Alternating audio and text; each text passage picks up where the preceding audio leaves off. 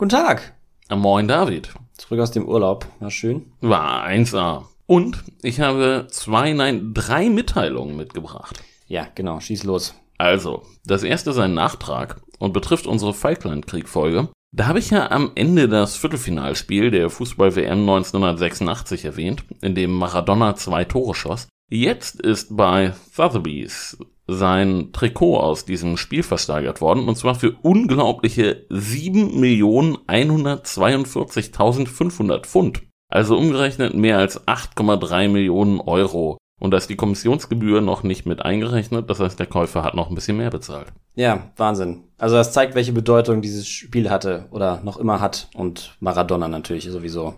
Und damit bin ich bei Punkt 2 und 3 angelangt. Maradona genießt ja nicht nur in Argentinien einen heiligen Status, sondern auch in Neapel, wo er mit Wandbildern und heiligen Schreinen verehrt wird und man an jeder Ecke ein Maradona-Trikot kaufen kann. Und ich war gerade unter anderem in Neapel. Und ich habe einen Reisetipp für euch. Besucht in Neapel mal die Katakomben des heiligen San Gennaro. Die sind nämlich völlig anders als die meisten anderen Katakomben, falls ihr je welche gesehen habt, und zwar vor allem dank ihrer Größe und ihres luftigen Raumgefühls. Da braucht ihr keine Angst zu haben, Beklemmungen drin zu kriegen. Das ist wirklich sehr beeindruckend. Und wenn ihr sie besucht, tut ihr gleichzeitig was Gutes, denn ihr unterstützt damit die soziale Kooperative La Paranza, die Katakomben liegen in einem sozial komplizierten Stadtteil und vor einigen Jahren hat sich eine Handvoll Freiwilliger gefunden und ein Projekt gestartet, um Jugendlichen im Viertel eine Perspektive zu geben.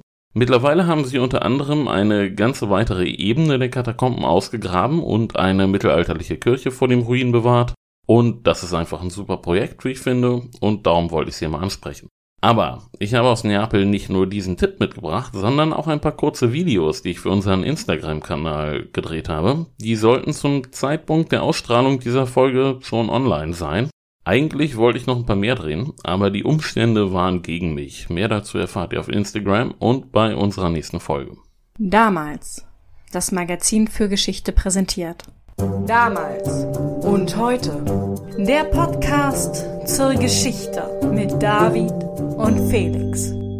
Also Felix, nach der Volkszählung aus der letzten Folge bewegen wir uns auch heute wieder durch die jüngere deutsche Geschichte. In gewisser Weise ist das Thema heute ein bisschen die Fortsetzung der Folge über die Kommune 1. Und zwar geht es um die RAF. Genau gesagt um die erste RAF-Generation und den Aufstieg der zweiten Generation, die es sich zur Aufgabe macht, die Freilassung ihrer Helden zu erpressen. Ähm, hast du den Bader-Meinhof-Komplex-Film gesehen? Ja, habe ich. Ist schon ein paar Jahre her, aber der war nicht schlecht gemacht, meine ich. Ja, ich habe ihn mir gerade erst angesehen. Fand ihn auch ziemlich gut. Vorlage für den Film ist das gleichnamige Buch von Stefan Aust, der ehemalige Spiegel-Chefredakteur, der heute die Welt herausgibt. Und der Film hält sich wirklich sehr genau an seine Vorlage. Was bedeutet, dass er sehr akkurat den Hergang der Ereignisse wiedergibt. Das Buch von Aust ist nämlich nach wie vor das Standardwerk zum Thema RAF Natürlich geht es im Film alles sehr schnell und Schlag auf Schlag, aber das ist nun mal dem Format geschuldet. Heute würde man das über drei Staffeln ausbreiten, das weißt du. Na, kommt ja vielleicht noch. Bevor wir in die Ereignisse der frühen 70er einsteigen, nur eine kurze Erinnerung an den Kontext. In der Folge über die Kommune 1 ging es ja schon um die 68er Bewegung, also darum, wie insbesondere Studenten anfangen, gegen das als repressiv empfundene System auf die Straße zu gehen. Gegen den Muff. Gegen den Muff, genau. Und auch gegen den Vietnamkrieg der steht zu dieser Zeit in den Augen der Linken ganz besonders für die Bösartigkeit des Systems, insbesondere der USA. Protestbewegungen, die sich unter dem Überbegriff 68er zusammenfassen lassen, gibt es, wie wir früher schon erwähnt haben, auf der ganzen Welt. Jede dieser Protestbewegungen hat so ihre Schlüsselmomente. Für die deutschen 68er ist einer davon der Besuch des Schahs von Iran in Berlin. Den hatten wir ja auch schon in der besagten Kommune 1 Folge angesprochen. Der kommt doch in dem Film vor. Der Film fängt, glaube ich, damit an. Richtig, genau. Massenproteste, Jubelperser, Mord an ohne Sorg. Im Film sieht man auch die Schah- und Faradiba-Masken, die von den Kommunaden gebastelt worden sind. Jedenfalls sind in der Zeit auch die zukünftigen Terroristen der RAF schon unterwegs. Bei den Demos und teilweise auch bei den Spaß-Protestaktionen, die von der Kommune 1 organisiert werden. Andreas Bader ist zum Beispiel einer der Sargträger bei der parodierten Paul-Löbe-Beerdigung. Ja, ich erinnere mich an diese Geschmacksförderung. Darüber haben wir ja gesprochen. Und die Verbindung von Kommune 1 und zukünftigem RAF-Personal, die ist denn ja auch so eng, dass Bader und Co. die Kommune fragen, ob sie nicht beim Anschlag auf das KDW mitmachen wollen. Ja, ganz richtig. Zu der Zeit kommt es zur Radikalisierung eines kleinen Teils der Protestbewegung. Die Idee entsteht, nicht mehr nur mit Demos und Debatten, sondern auch mit Bomben oder mit der Waffe in der Hand gegen das System zu kämpfen. Und so wird auch die RAF gegründet. Andreas Bader, Gudrun Enslin und die anderen sind noch nicht so weit, dass sie gezielt Menschen umbringen wollen, aber Anschläge werden jetzt verübt. Nicht aufs KDW, dafür auf zwei Kaufhäuser in Frankfurt. Bader Enslin und ihre Mittäter Horst Söhnlein und Torwald Proll werden verhaftet, angeklagt und verurteilt. Zu ihren Verteidigern gehören auch damals schon Otto Schily und Horst Mahler. Der eine wird später Innenminister, der andere wird vom Linksradikalen zum Rechtsradikalen. Sie legen jedenfalls Revision ein, aber der Antrag auf Revision wird abgelehnt und jetzt tauchen die Verurteilten unter, verlassen das Land. Bis auf einen, Horst Söhnlein tritt seine Haftstrafe an. Damit sind sie jetzt also offiziell im Untergrund. Sie kommen dann nach Deutschland zurück, inkognito natürlich, aber Bader wird erkannt, verhaftet und soll jetzt eigentlich seine Strafe absitzen, aber es kommt anders. Seine Komplizen befreien ihn mit Gewalt, mit tatkräftiger Hilfe Ulrike Meinhoffs, die jetzt auch in den Untergrund geht. Das ist in ihrem Fall ja besonders bemerkenswert, denn Ulrike Meinhoff war ja nicht irgendwer, sondern eine relativ bekannte Journalistin, die man auch aus dem Fernsehen kennen konnte.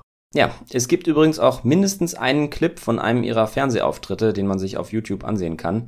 Jetzt ist jedenfalls endgültig die RAF geboren. Man hat bei der Befreiung Baders schon auf Menschen geschossen und damit will man nun auch weitermachen. Das heißt, erstmal betätigt man sich hauptsächlich als Bankräuber. Das Leben im Untergrund ist nämlich nicht billig und vor allem braucht man viel Bargeld.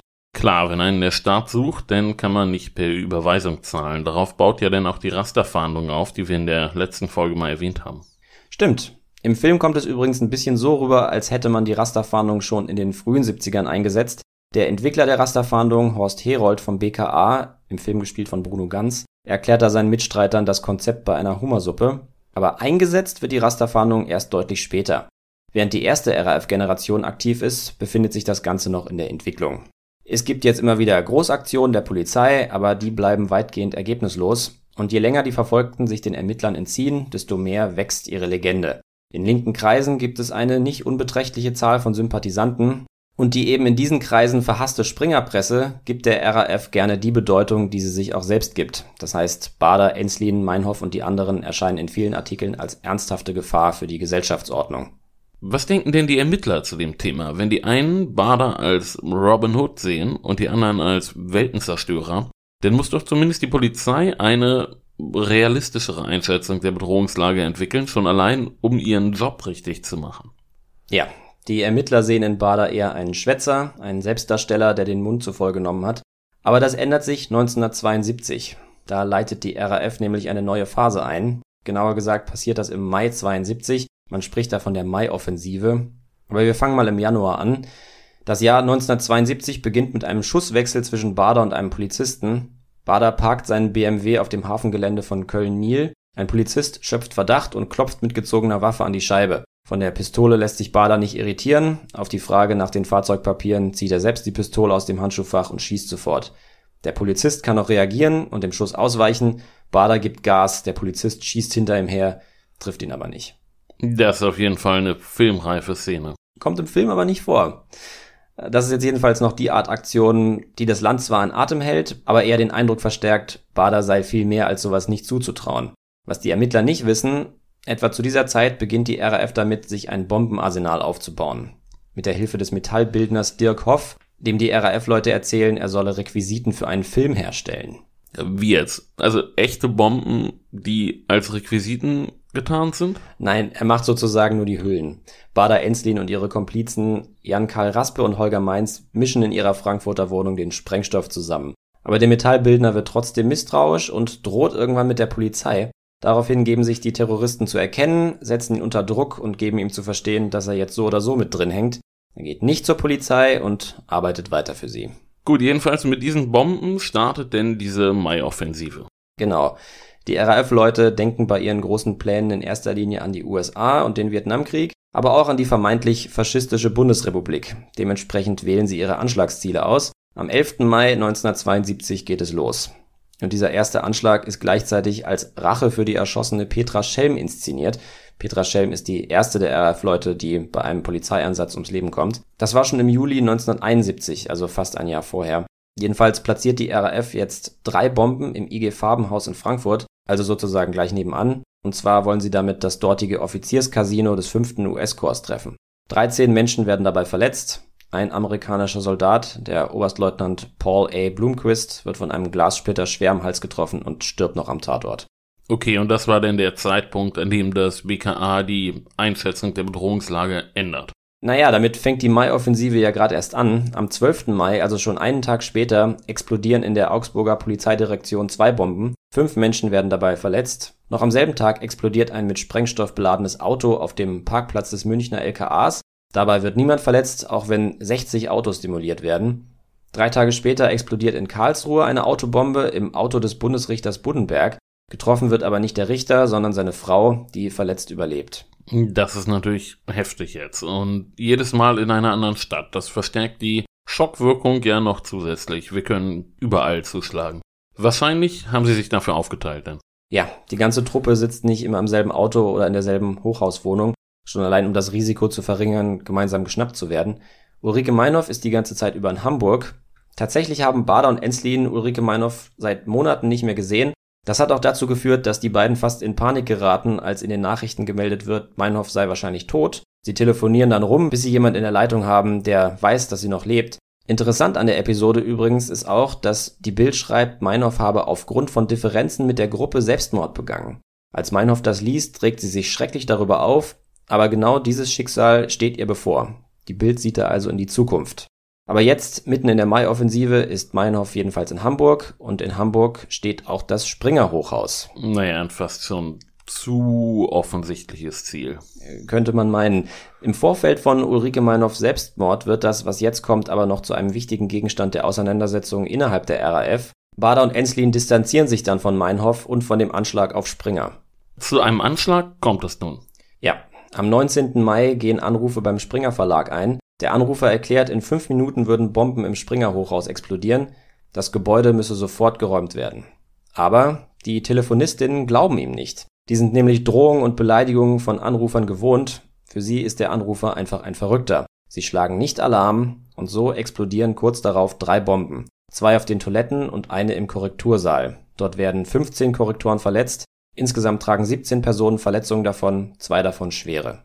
Also hat die RAF unterschätzt, wie viel Hass die Telefonistinnen einfach regelmäßig abkriegen, sodass nicht einkalkuliert wurde, dass sie die Bombendrohung ignorieren können. Ja, in dem Bekennerschreiben, das wahrscheinlich Meinhof verfasst, gibt die RAF aber dem Verlag die Schuld. Wörtlich steht da, Zitat, Springer ging lieber das Risiko ein, dass seine Arbeiter und Angestellten durch Bomben verletzt werden, als das Risiko, ein paar Stunden Arbeitskraft, also Profit, durch Fehlalarm zu verlieren. Für die Kapitalisten ist der Profit alles, sind die Menschen, die ihn schaffen, ein Dreck. Wir sind zutiefst betroffen darüber, dass Arbeiter und Angestellte verletzt worden sind. Also glaubt Ulrike Meinhoff, die Bombendrohung wäre bis in die Chefetage hochgereicht und dann dort verworfen worden. Das Bekennerschreiben liefert den RAF-Sympathisanten im Land natürlich ein Argument, mit dem sich die vermasselte Aktion verteidigen lässt. Aber das heißt nicht, dass die RAF-Mitglieder nicht auch daran glauben, was Meinhoff da schreibt. Sie sind ja längst auf dem Zenit ihrer Radikalisierung angekommen. Zumindest Meinhoff will sich vielleicht auch selbst damit überzeugen. Tatsächlich sorgt der Anschlag auf Springer nämlich dafür, dass sie depressiv wird.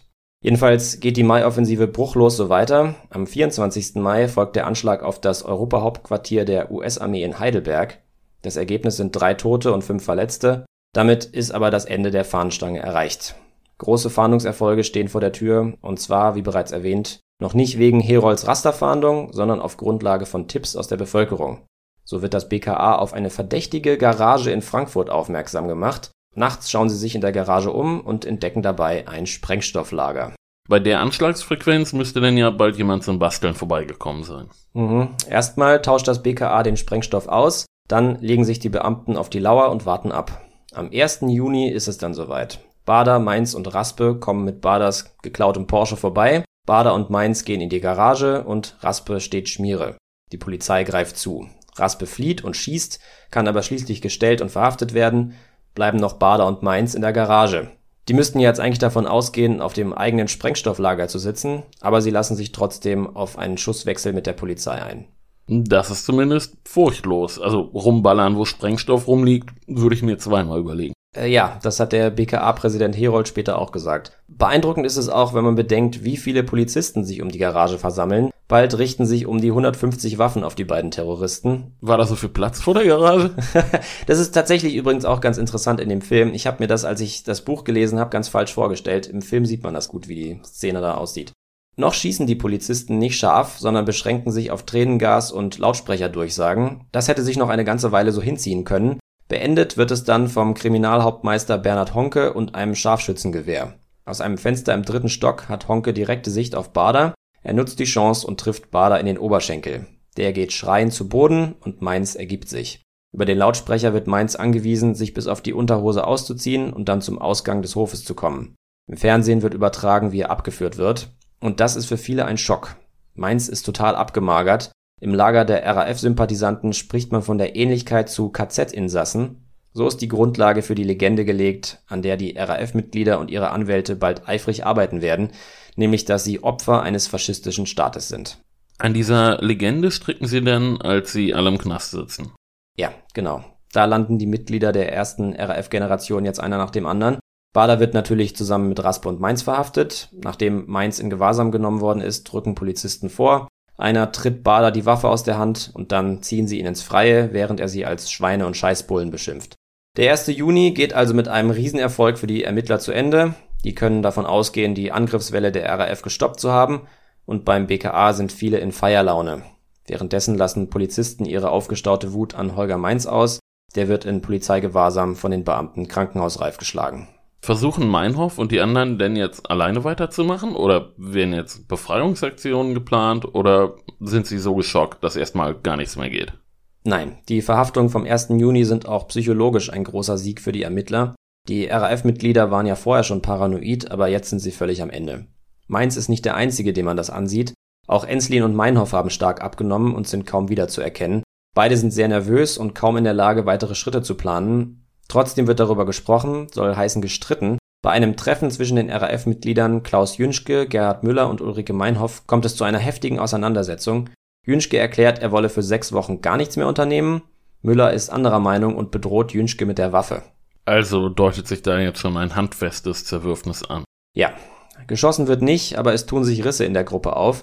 Bei den meisten ringt sicherlich Panik mit Handlungsdrang, aber viel Zeit haben sie dafür jetzt sowieso nicht mehr. Am 7. Juni, also schon eine knappe Woche nach der Verhaftung von Bader, Raspe und Mainz, will Enslin Pullover kaufen. Dabei fällt einer Verkäuferin im Klamottenladen die Waffe in ihrem Mantel auf. Die Polizei wird gerufen und Enslin wird überwältigt und festgenommen. Zwei Tage später werden Brigitte Mohnhaupt und ihr Freund in Berlin verhaftet und am 15. Juni ist dann auch Meinhof an der Reihe. Das war denn ja schon fast ein vollständiger Erfolg innerhalb von zwei Wochen. Kann man schon so sagen. Außerdem findet man in einer Stuttgarter Wohnung Mickey Maus Hefte, von denen man annimmt, dass sie Bader gehören. Naja, in Sachen Literatur traue ich ihm auch nicht viel mehr zu. ja, Baders Stärken liegen woanders. Die Furchtlosigkeit haben wir ja bereits angesprochen und die zeichnet ihn nun in den ersten Tagen und Wochen seiner Gefangenschaft weiterhin aus. Er wirkt ganz und gar nicht besiegt, sondern er plant die zukünftige Koordination der RAF aus der Gefängniszelle. Das ist optimistisch, aber wie sich denn zeigen soll, gar nicht so unrealistisch. Hat sich denn diese zweite Generation so schnell formiert? Also ganz schnell geht es nicht. Die Ermittler sind ja nicht mal damit fertig, die erste Generation festzunehmen. Die Verhaftungen setzen sich im Juli fort und irgendwann sind von der ersten Generation wirklich nur ein paar Randfiguren übrig geblieben. Neue Mitglieder für den Kampf zu begeistern dauert ein bisschen. Ein Mittel, um das zu bewerkstelligen, ist der Hungerstreik. Die Gefangenen prangern ihre Haftbedingungen an und stellen sich als Opfer des Staates dar, der versuche, sie kaputt zu machen. Sie vergleichen sich mit KZ-Insassen, eine Rhetorik, die auch ihre Anwälte übernehmen, und setzen darauf, dass sich diese Sicht der Dinge in den links eingestellten Teilen der Bevölkerung festsetzt. Sie nennen das Peitsche gegen die Linken. Hungerstreik. Wenn die alle so abgemagert waren wie der Mainz, war das doch ein ziemlich riskantes Unterfangen, oder? Ich habe ja, wie gesagt, den Film auch gesehen, weiß also, wie die Sache für Mainz ausgeht. Ist dieses Risiko einkalkuliert worden? Es ist einkalkuliert. Es ist sogar Teil des Plans, dass einige von ihnen sterben müssen, um die Wirkung des Streiks zu erhöhen. Und nicht nur das, die Gefangenen erstellen eine Rangliste, die festlegt, wer zuerst sterben soll, wer als nächster und so weiter und so fort. Das lässt sich doch gar nicht steuern, oder? Doch schon, indem die, die nicht sterben sollen, heimlich was essen. Bader, Enslin und Meinhof essen also, während Mainz und auch Raspe wirklich hungern. Ja, das ist hart. Aber es zeigt Wirkung. Auch bevor Mainz schließlich im Hungerstreik stirbt, steigen die Sympathien für die RAF. Und die besagte zweite Generation findet sich zusammen, mit dem obersten Ziel, die Befreiung der Gefangenen zu erwirken. Gelingt es Bader und den anderen denn, diese zweite Generation noch zu koordinieren und aktiv zu managen? Ja, die Kommunikation funktioniert über die Anwälte der RAF ganz gut. Bader ist derjenige, der darauf drängt, dass seine neuen Helfer sich beeilen sollen. Er befiehlt ihnen, endlich in den Untergrund zu gehen, und das machen sie dann auch. Da bilden sie dann mehrere Zellen, die zueinander nur minimalen Kontakt haben und machen sich an die Befreiungspläne. Also können die Gefangenen ihren Anwälten einfach Befehle mit auf den Weg geben und die bringen sie dann zu den Verbündeten, die auf freiem Fuß sind. Ja. Werden die nicht kontrolliert, die Anwälte? Nee, werden sie nicht. Angesichts der Lage ja auch verrückt, ne? Aber noch verrückter ist doch eigentlich, dass die Anwälte das auch bereitwillig machen. Sie riskieren damit ja auch einiges. Unter den Anwälten sind Sympathisanten bis enge Verbündete der RAF. Mahler war ja Selbstverteidiger von Bader, Inslee und Co., bevor er selbst in den Untergrund gegangen ist. Jetzt ist es besonders Klaus Croissant, der der RAF besonders nahe kommt. Einige seiner Mitarbeiter werden RAF-Mitglieder und er selbst macht sich nach dem Verlust seines Mandats zur PR-Zentrale der Gefangenen. Croissant ist ja auf jeden Fall ein guter Name, da kriegt man direkt Appetit. Mit solchen Anwälten lässt sich natürlich gut arbeiten. Ja, Croissant ist von den Zielen der RAF überzeugt und macht sich zum obersten Vertreiber ihrer Propaganda. Später wird er wegen Unterstützung einer kriminellen Vereinigung angeklagt, flieht nach Frankreich, wird ausgeliefert und sitzt dann über zwei Jahre im Knast. Nach Ablauf seiner Haft arbeitet er wieder als Anwalt und nebenbei lässt er sich von der Stasi als IM anwerben. Er bespitzelt die linke Szene in West-Berlin und ist bis zum Ende von seinen Entscheidungen überzeugt. Also mit solchen Figuren kann die RAF, wie du schon gesagt hast, ganz ausgezeichnet arbeiten. Auch Otto Schily gerät in den Verdacht, RAF-Kommunikation weitergeleitet zu haben und Christian Ströbele verliert darüber sogar wie Croissant sein Mandat. Otto Schilly kennen natürlich alle, der ehemalige Innenminister. Ströbele kennt zumindest alle Berliner. Er war jahrelang Bundestagsabgeordneter für Kreuzberg und Friedrichshain und als solcher medial sehr präsent. Ärger bekommen die Anwälte jetzt also deshalb, weil sie dabei geholfen haben, die zweite Generation aufzubauen. Ja, es geht nicht nur darum, also um die Kommunikation mit der zweiten Generation, sondern auch um die Kommunikation der Gefangenen untereinander. Die Texte, die da hin und her gehen, sollen den Gruppenzusammenhalt stärken, soll heißen verhindern, dass ein Einzelner dem Diktat der Gruppe entgleitet. Anfangs sind die Gefangenen nämlich nicht zusammen inhaftiert, das kommt dann erst in Stammheim. Im neu gebauten Hochsicherheitstrakt von Stammheim ändert sich dann wirklich vieles für die Gefangenen. Da wurden sie denn ja alle zusammengelegt, also Frauen und Männer zusammen. Ja, in Stammheim werden alle Regeln über den Haufen geworfen. Im November 1974 werden alle Gefangenen nach Stammheim verlegt, bis auf Holger Mainz, der ist zu dem Zeitpunkt durch den x-ten Hungerstreik schon zu stark geschwächt. Es wird dann Zwangsernährung angeordnet und das ist für die Gefangenen eine ziemliche Tortur, aber die Wirkung der Streiks im Bewusstsein der Öffentlichkeit nimmt stetig ab. Da hat inzwischen einfach eine gewisse Gewöhnung eingesetzt. Dann stirbt allerdings Holger Mainz, er verhungert und plötzlich gibt es wieder breite Sympathiebekundungen für die RAF. Es gibt Demonstrationen und bei der Beerdigung von Mainz ist auch Rudi Dutschke dabei. Dutschke hebt die Faust und sagt, Holger, der Kampf geht weiter.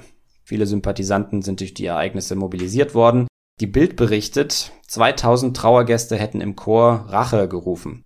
Gleichzeitig gibt es Drohungen von rechts, Mainz Leiche auszugraben und aufzuhängen. Mainz Vater lässt deshalb das Grab mit einer Betondecke abschirmen.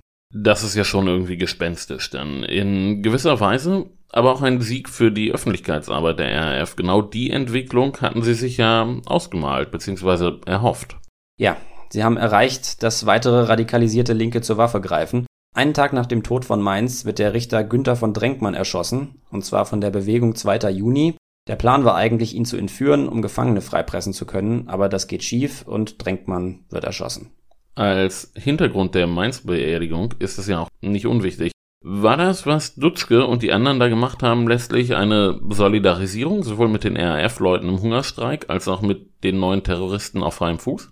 Das wird besonders Dutschke dann natürlich vorgeworfen. So einfach ist die Antwort wahrscheinlich schon deshalb nicht, weil die meisten RAF-Sympathisanten das wahrscheinlich selbst nicht so genau wussten. Mobilisieren lassen sie sich immer dann, wenn die RAF ihnen glaubhaft machen kann, dass der Staat es auf ihre Zerstörung abgesehen hat. Auch Mainz wird als Opfer des Staates gesehen. Aber was die RAF eigentlich will, ist, dass im zweiten Schritt auch die Gewalt gut geheißen wird. Und den Gefallen tun ihr eher wenige. Auch Dutschke distanziert sich ausdrücklich von dem Mord an Drenkmann.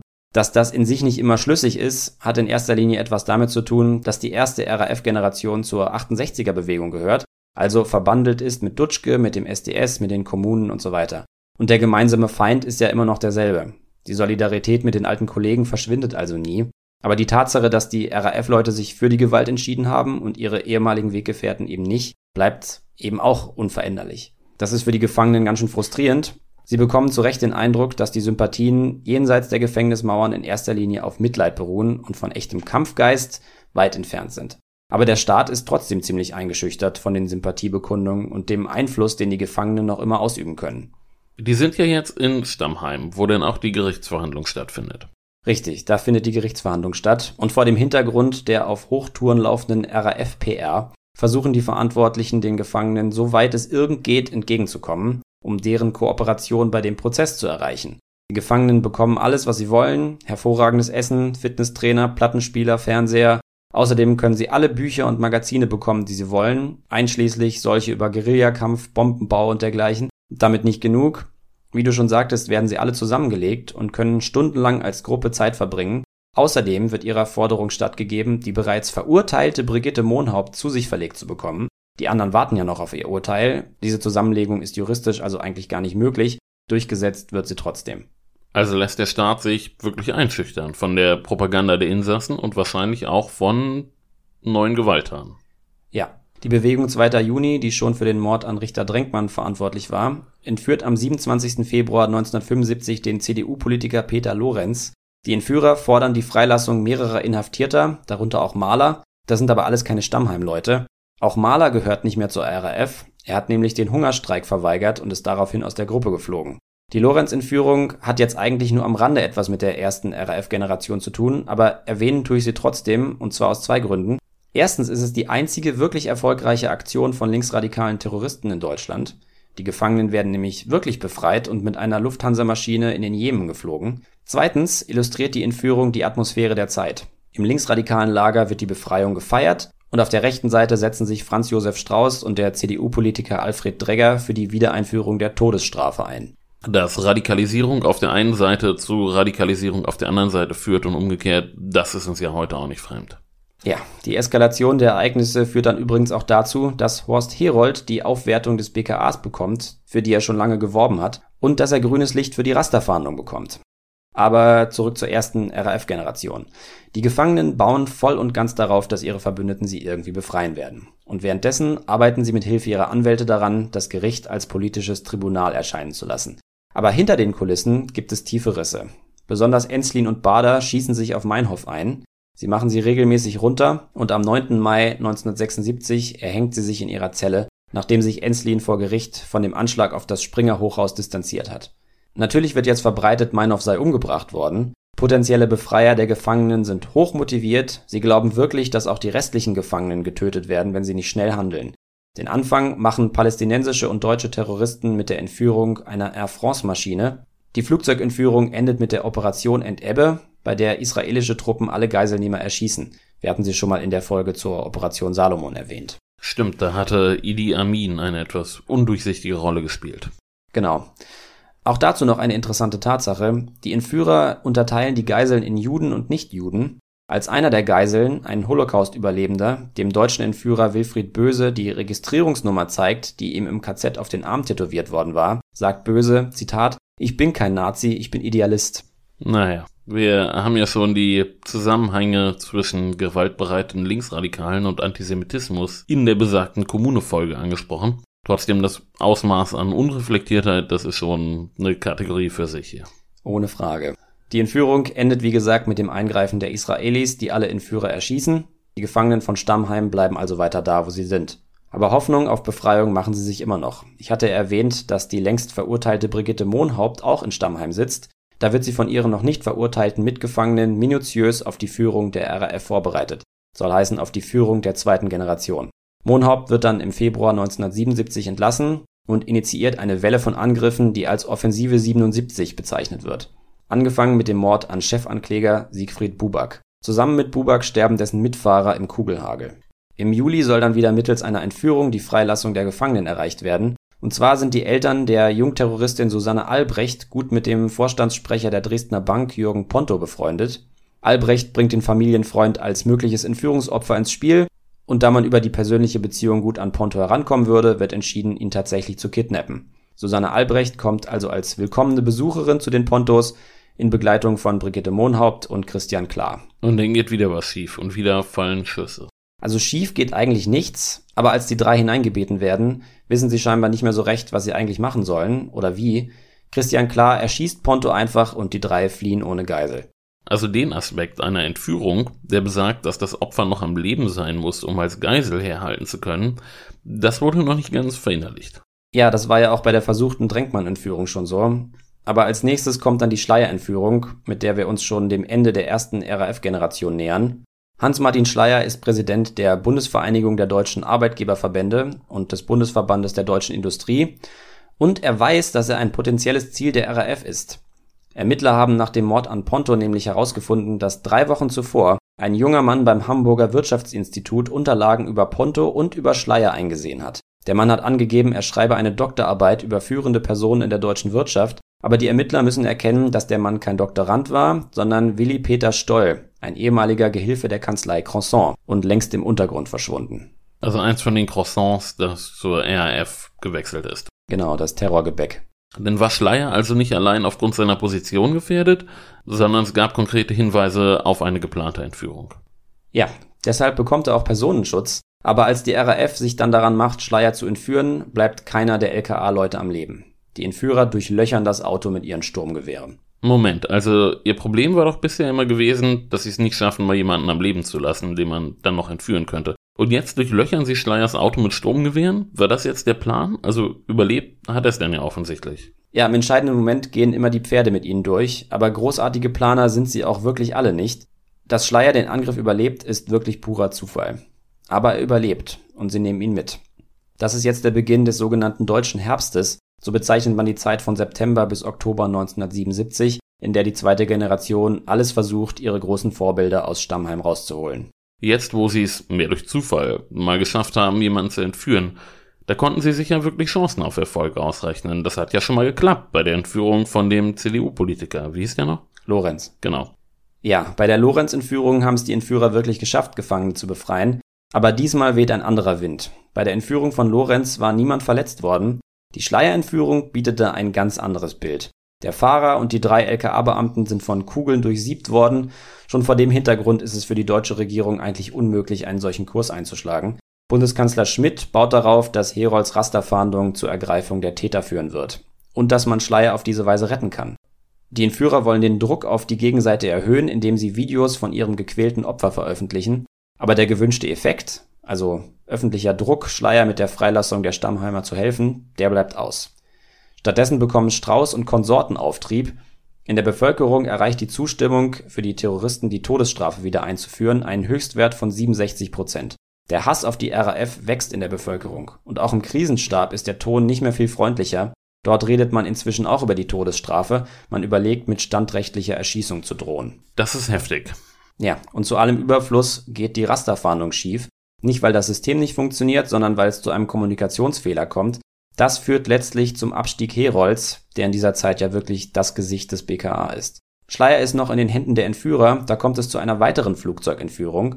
Terroristen der palästinensischen PFLP bringen in Absprache mit der RAF die Lufthansa-Maschine Landshut in ihre Gewalt, um den Forderungen der Schleierentführer zusätzlichen Nachdruck zu verleihen. Aber Bundeskanzler Helmut Schmidt schickt die GSG 9. Die Befreiung der Geiseln gelingt und die Befreiungsbemühungen der RAF sind gescheitert. Damit haben auch Bader, Enslin und Co. genug gesehen. Am 18. Oktober 1977 begehen Bader, Enslin, Raspe und Möller in ihren Zellen Selbstmord. Möller, die den Selbstmordversuch überlebt, spricht nachher von Mord, in konsequenter Fortsetzung ähnlicher Behauptungen nach dem Tod von Holger Mainz und dem Selbstmord von Ulrike Meinhoff. Aber eine Verzweiflungstat ist es ja wohl. Also, welchen strategischen Vorteil es auch gehabt haben mag, die eigenen Selbstmorde dem Staat anzukreiden, für sich selbst müssen sie ja nach dem Scheitern der Landshut-Entführung keinen anderen Ausweg mehr gesehen haben. Ja, alle Versuche, sie rauszuholen, haben zu nichts geführt. Inklusive des Überfalls auf die Botschaft in Stockholm, den ich jetzt hier gerade gar nicht erwähnt habe. Dass die Schleierentführung doch noch zu ihrer Freilassung hätte führen können, da haben sie offensichtlich jetzt auch keine Sekunde mehr dran geglaubt. So sieht es aus. Schleier wird übrigens am selben Tag von seinen Entführern hingerichtet. Wie es dann mit der RAF weitergeht, will ich hier auch gar nicht weiter ausbreiten. Bei der ersten Generation belassen wir es heute. Nur noch ein paar Worte zur sogenannten Todesnacht von Stammheim. Aust geht in seinem Buch nämlich noch einer interessanten Frage nach. die sich nicht abschließend beantworten lässt, nämlich der Frage, ob die Wächter, die Ermittler, der Staat die Selbstmorde geschehen ließen. Die offizielle Version ist es, dass die Gefangenen zu dieser Zeit nicht mehr abgehört worden sind. Betonung auf nicht mehr. Eine Zeit lang sind sie nämlich definitiv abgehört worden und Aust meint, dass es schwer denkbar ist, dass sie während der Schleierentführung, die ja immer noch läuft, nicht abgehört worden sind. Das heißt, man hätte die Selbstmorde also geschehen lassen. Nicht unbedingt. Es hat nicht zwangsweise jemand live mitgehört, vielleicht lief auch nur ein Band mit. Das wäre ja auch eine merkwürdige Entscheidung gewesen. Dass damit Legenden entstehen, das hätte man sich ja denken können. Richtig. Der Stammheim-Mythos überlebt die erste RAF-Generation. Sie sind jetzt Märtyrer. Die Todesnacht von Stammheim löst nicht nur in Deutschland Proteste aus, besonders übel wird es in Italien. Schmidt ist außer sich und schreibt einen wütenden Brief an Hans Filbinger, den Ministerpräsidenten von Baden-Württemberg, in dem er Aufklärung fordert und besonders auf den internationalen Schaden verweist. Der baden-württembergische Justizminister Traugott Bender muss gehen und dann auch sein Kollege Innenminister Karl Schiess. Der Parlamentarische Untersuchungsausschuss kommt zu dem Schluss, dass es viele schwere Sicherheitsdefizite gegeben hat und dass auch die Kommunikation der beteiligten Institutionen nicht gut organisiert gewesen ist. Aber was genau passiert ist, lässt sich nicht mehr rekonstruieren. In jedem Fall ein höchst dramatisches Finale. Wohl wahr. Damit sind wir auch schon beim nächsten Kapitel der heutigen Folge, dem neuen Damalsheft. In dem wird es auch dramatisch zugehen. Es geht nämlich um Shakespeare. Und genaueres hört ihr jetzt von Stefan Bergmann, dem Chefredakteur von damals. Hallo, Herr Bergmann. Wir nehmen uns den Jahrtausenddichter William Shakespeare vor und betrachten ihn in seiner Zeit. Denn in Shakespeares Werk spiegelt sich intensiv seine Zeit wider. Das sogenannte elisabethanische Zeitalter, eine Ära der Geschichte Englands, die durch die lange Regierungszeit Elisabeths I von 1558 bis 1603 scheinbar sehr stabil war, in der die Zeitgenossen aber auch zahlreiche Konflikte und Umbrüche zu verdauen hatten. Shakespeare selbst wurde als Dichter, der für ein wachsendes Publikum der Mittelschicht schrieb, als erfolgreicher Geschäftsmann und Theatermanager Teil einer Kulturszene, die neu war und London veränderte. Man muss sich vorstellen, da gab es plötzlich Theater, in denen saßen 3000 Menschen und hörten seine Stücke. Sortieren wir doch etwas. Was genau kennzeichnete diese Zeit? Einerseits, wie gesagt, eine Königin, deren ungebrochene Regentschaft Shakespeares Leben in großen Teilen begleitete. Als er 1564 geboren wurde, herrschte sie bereits und er überlebte sie nur um 13 Jahre. Andererseits, Wissenschaft und Technik befanden sich im Aufschwung. England rang mit Spanien um neue Märkte in Übersee, Landflucht und religiöse Konflikte zeigten gesellschaftliche Bruchlinien auf. Intrigen und der 1601 gescheiterte Staatsstreich überschatteten Elisabeths Regierungszeit. Und Stichwort Renaissance, der Wandel des Menschenbilds, weg vom streng hierarchisch eingebetteten Wesen des Mittelalters hin zum selbstbestimmten Individuum, prägte Kunst und Literatur. Letztere war die Bühne Shakespeares. Und wie nutzte er diese Bühne? Indem er ein umfangreiches Werk schuf, 38 Dramen, unterteilt in mehrere Gattungen, Versepen und mehr als 150 Sonette. In seinen Historiendramen, das ist bemerkenswert, erweist er sich als Mahner für politische Stabilität, als Befürworter der aktuell Herrschenden, also Elisabeths und ihres Nachfolgers Jakobs I. Er versuchte aufzuzeigen, wie unsicher die Zeiten unter anderen Herrschern gewesen seien, zum Beispiel im Drama Heinrich VIII. Der historische König dieses Namens war ja Elisabeths Vater. Und in der Tragödie Macbeth führt er anhand eines Heerführers, der zum Königsmörder wird, eindrucksvoll vor, wohin Machtbesessenheit führen kann. Macht und Moral, das sind die großen Themen der Menschheitsgeschichte. Ja, David, Shakespeare. Ich war ja im Englisch-Leistungskurs und habe mich ausführlich mit ihm befasst. Aber er lebte wirklich in einer extrem spannenden Zeit. Ich finde es sehr beeindruckend, dass du dich noch erinnern kannst, was du im Englisch-Leistungskurs gemacht hast. Ich finde ja vor allem diese Regierungszeit von Elisabeth interessant, weil da wirklich viel passiert ist. Gut, sie hat auch sehr lange regiert. Das stimmt. Also für alle, die befürchten, ein Halbwissen darüber zu haben, die können das jetzt ändern und das im Damalsheft sich erklären lassen. Wir hören uns in zwei Wochen wieder und zwar, wie angekündigt, hört ihr diesmal etwas über die Antike von Felix und bis dahin könnt ihr uns folgen auf Facebook, Twitter, Instagram und ihr könnt uns überall dort abonnieren, wo ihr den Podcast hört. Und gebt uns Sterne. So oder so, macht es gut. Bis zum nächsten Mal. Ciao.